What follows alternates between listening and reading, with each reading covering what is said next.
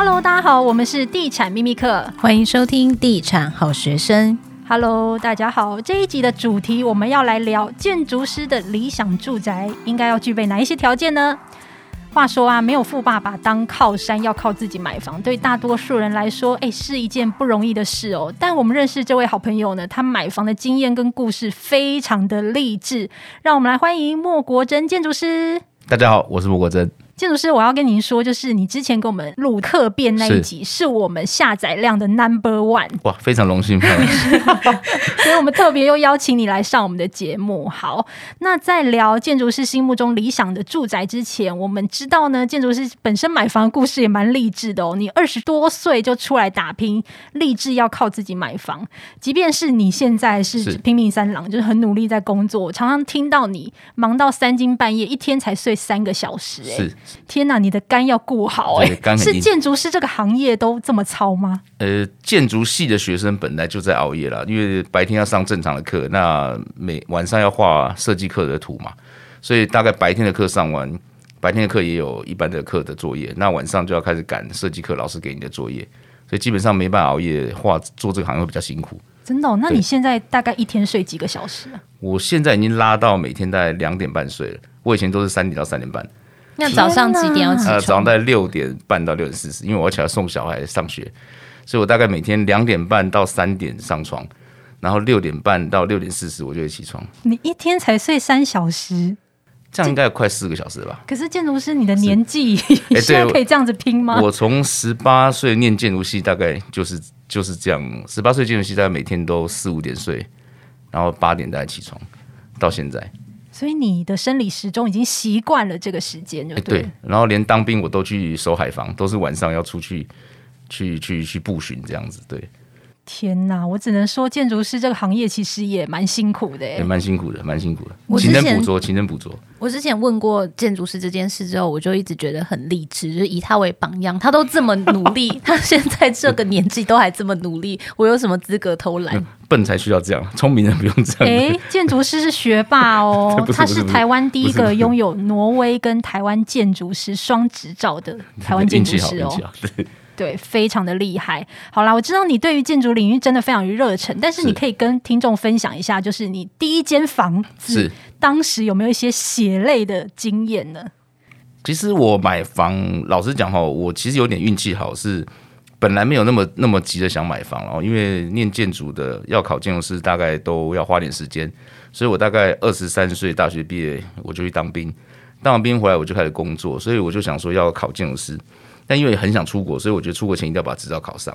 那所以在考试的过程中，当然你的谈恋爱什么一定很不顺嘛，哈。所以就觉得，所以 有关系吗？对对，所以结婚这件事就放得很后面，因为这个是已经在考试后面，所以我们就一直觉得说正常上班，然后赚钱存钱。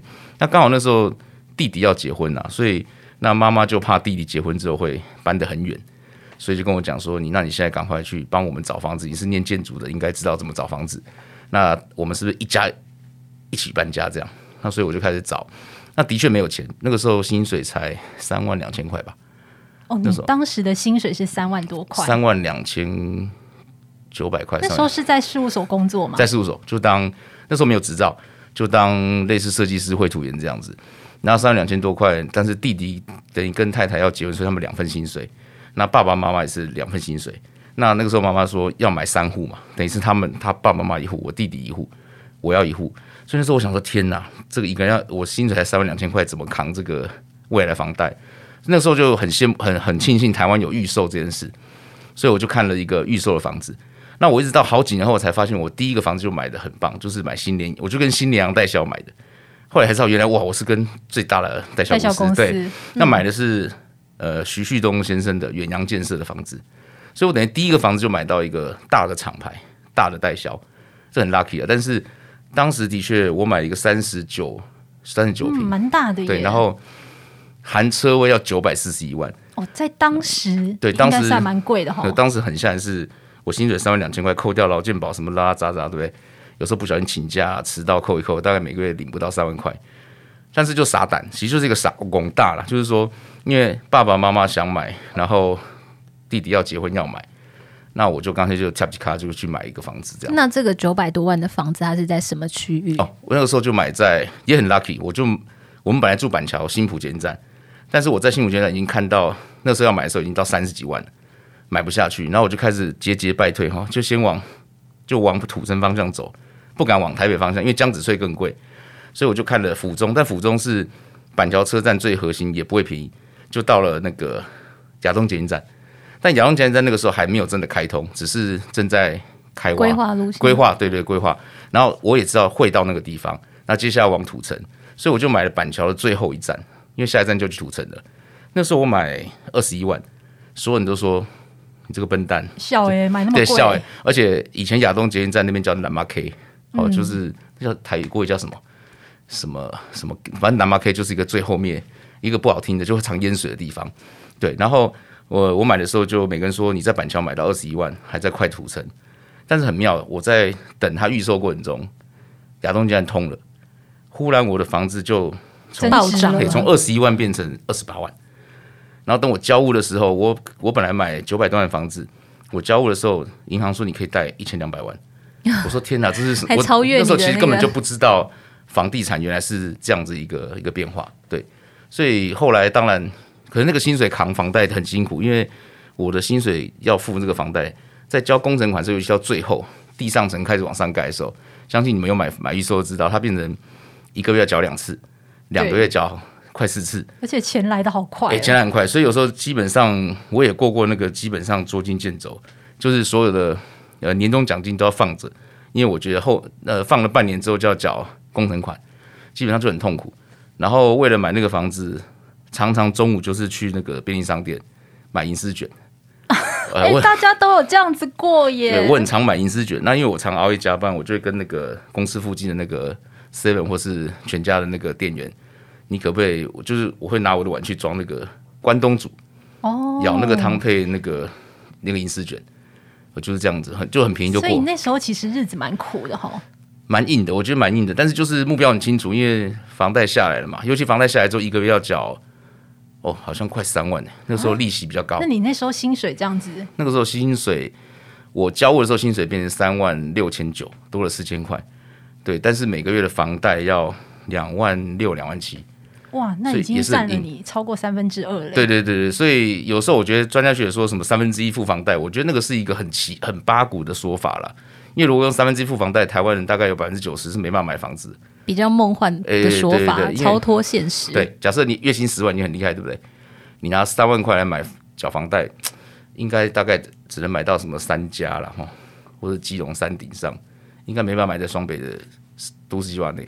我觉得建筑师的故事非常励志，因为他从一个月薪三万多块，到现在已经成立了自己的建筑师事务所，对对，然后也是从新北的小宅，然后也成功买到了天龙国的房子，哎哇，这个换屋的过程中有没有什么特别的经验可以跟大家分享？其实我们换屋的过程一直呃，应该这样讲哈，我觉得我们每一个房都是要拿来用，所以我觉得。我们都没有买过一个房子，是买来打算租或买来打算卖投资。对对，就是我都觉得买房子就是自产，自产加上呃把存钱，因为我觉得存钱也钱存在银行里面，可能是我的我的过程。我觉得钱存在银行很长就不见了，可能很爱买东西，或者是看到什么生活上有闲钱就想要让自己快乐一点。可当你买房子之后，呃，不瞒各位，像我现在到现在每每个月的个人的支出。最大的就是房贷嘛，就房贷。但是我个人的消费支出跟大学生的零用钱一样，我到现在每个月花不到一万块。哇，我怎么可能？我自己的生活，太难了吧？怎么可能呢？因为我不抽烟嘛，我也不大爱，我也我自己私下不会喝酒，除了工作以外。那我的钱就是买咖啡，然后基本上吃便当，就是上班吃便当，所以我没什么个人的多余的休闲，所以我完全没有受到通膨影响。哎，哎，对，就是我学生时代大概八千的零用钱。到现在，我大概每个月顶多一万二吧，就是个人的支出。而且我觉得很不容易，因为姐夫现在毕竟是老板了，那也带了蛮多员工，所以你这样的花费，我是蛮意外的，欸、就是不可思议。公司应酬当然要要要用，只是我说像个人我的消费，比如说我不会有多的钱，比如说这个买那个买。而且现在如果你们认识我超过十年，发现我的穿着越来越简单了。哦，以前会觉得身上一定要很多名牌，我现在大概每天就穿着一个黑色 T 恤跟牛仔裤。对，就是很，就是回到最简单，因为我发觉所有的东西可能我生活上最需要花费，可能是我的房贷没办法抵掉，公司的支出没办法抵掉，可是其他的消费性我大概。呃，没有什么呃，对，除了家具啊这些东西会让我很想买以外，其他我都会忍住。对，哦，那你是怎么换到天龙国的房子的？呃，这个其实要谢谢太太啦，就是太太会，哦，建筑师很爱妻，对对，太太一直有鼓励我，就是说我们房子要买的地点很重要。那我们曾经，我们从板桥呃结婚之后，后来觉得说想搬到台北市。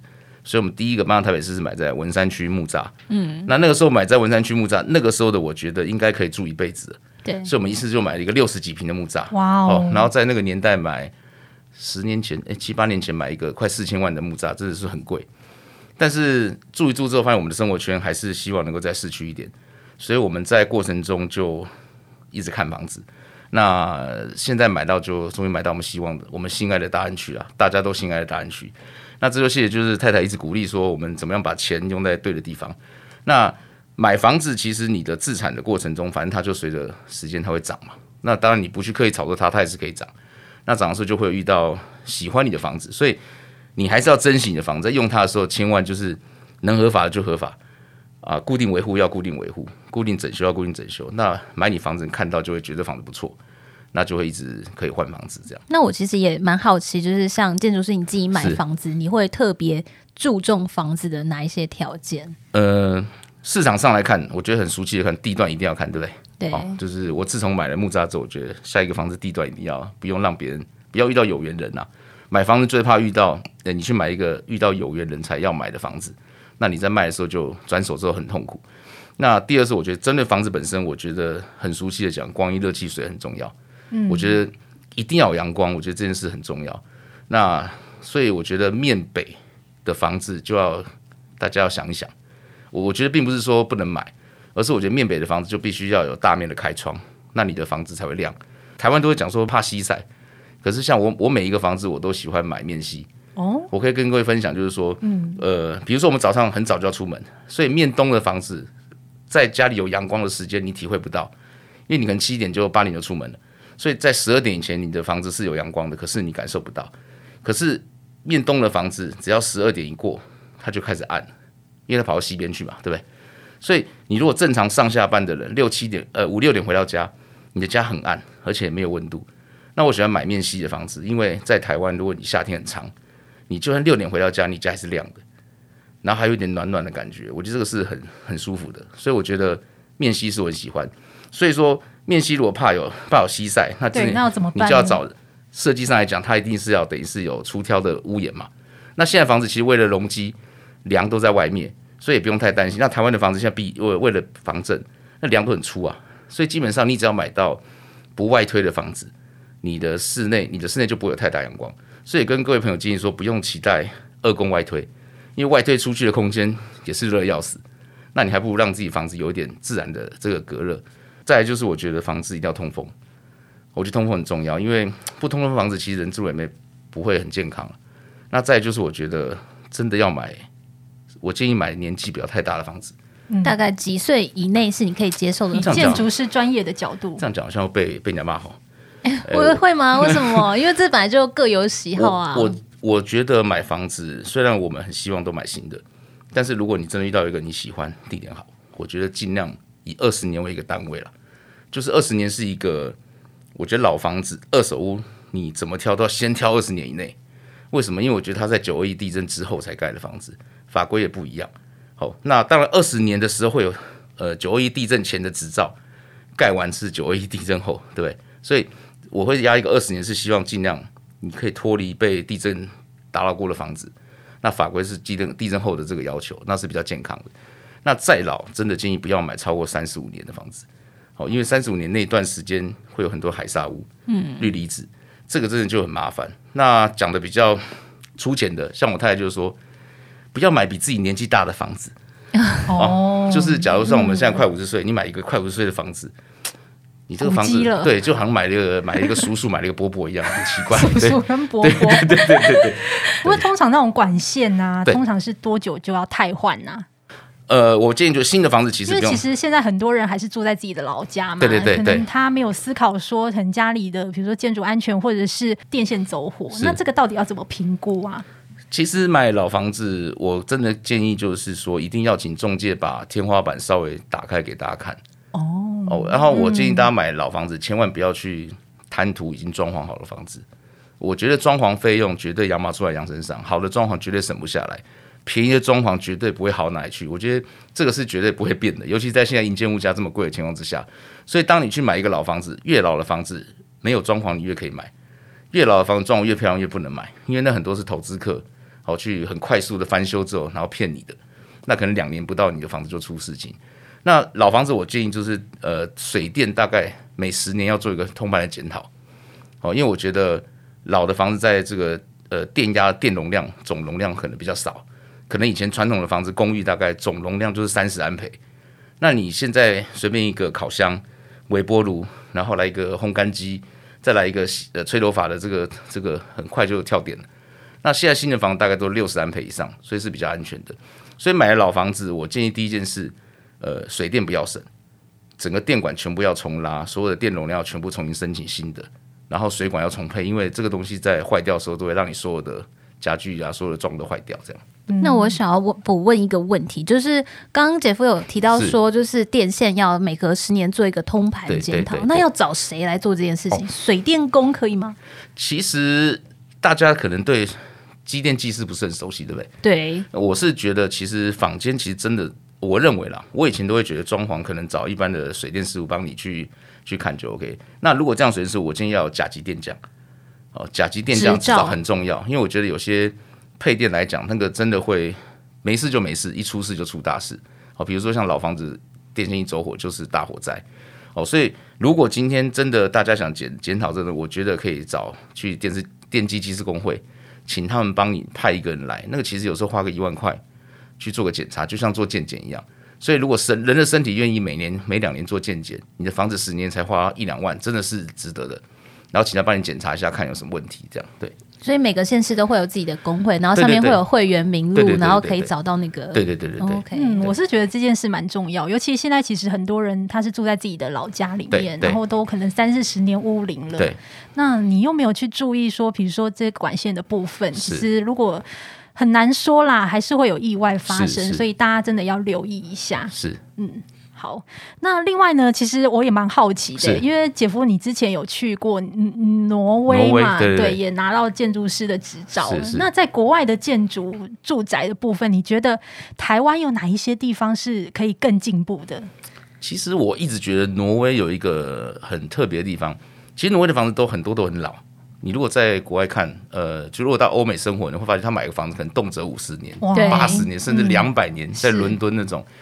挪威也有很多的房子，民宅大概都一百年左右，但它一样可以变得卖的很贵，是为什么？因为其实他们他们在政府上来讲，它有一些规定，是你必须要固定的缴房屋的维护费给政府。所以大家常讲说，台湾的房子很贵，可是台湾的房子贵在贵一次购买而已。对，其实你要是要摆烂一辈子，你真的可以花一笔钱，三辈子都可以用。为什么呢？因为都跟。你一直换房子换房子，反正你都不用出钱。你只要在大安区，曾经在五十年前买一个房子，你现在就可以一直三辈子的小孩都可以住大安区。但是你在像挪威不行，你可能买一个房子，它的房价大概跟嗯新北市的板桥三重新庄差不多，其实不算太贵。但是你可能买了一个两千万的房子，有天有地，可是你每年要缴的房子缴的这个维护费可能是二十万三十万，你要交给政府，那政府会派人来帮你做维护。哇哦！所以你看，你到了外国，很多的房子，到了挪威，它那个房子外墙虽然是老老的木房子，可它还是维持很很整齐、干净。对，那他这样做法也可以让很多中中阶层没有工作的，他就会固定来当这样的一个工作，可以维护他的生计。哦。所以其实房子本身买不算太贵，但它维护的费用超贵。好，所以说你在挪威买房子，买完之后你可能会有一些后续每年的费用，会让你觉得哇，原来加起来跟台北房子差不多。对，所以这个是蛮好让我们直接学习，因为台湾的房子很少的维护，尤其外墙，比如说你们管委会洗个外墙，蛮容易脏的。哎，很脏了之后，外墙可能一洗报价二十万啊，非常贵，就不洗。像我们社区是完全没有洗过，因为那个太贵了，洗一次都二三十万嘛，对，非常贵。很多住户就不会同意啊。但是我常讲说哈，比如说二三十万，如果五十户，一户才多少钱？可是我我就觉得台湾在房子的维护上讲，大家会常觉得那个钱很贵的时候，我常常觉得这个钱的价值在房子维护上讲，大家比较舍不得花。像你车子也要洗要保养，可是房子可能二十年，你除了内部装修以外，外部从来没有没有管过。对，这个是我们台湾比较不一样的地方。好，那这一集也非常谢谢建筑师来跟我们聊天。那下一集呢？我觉得主题很棒，我们要来聊建筑师教战，用这些方法来判断这到底是不是好房子呢？那我们就下一集再见喽，拜拜，拜拜，谢谢。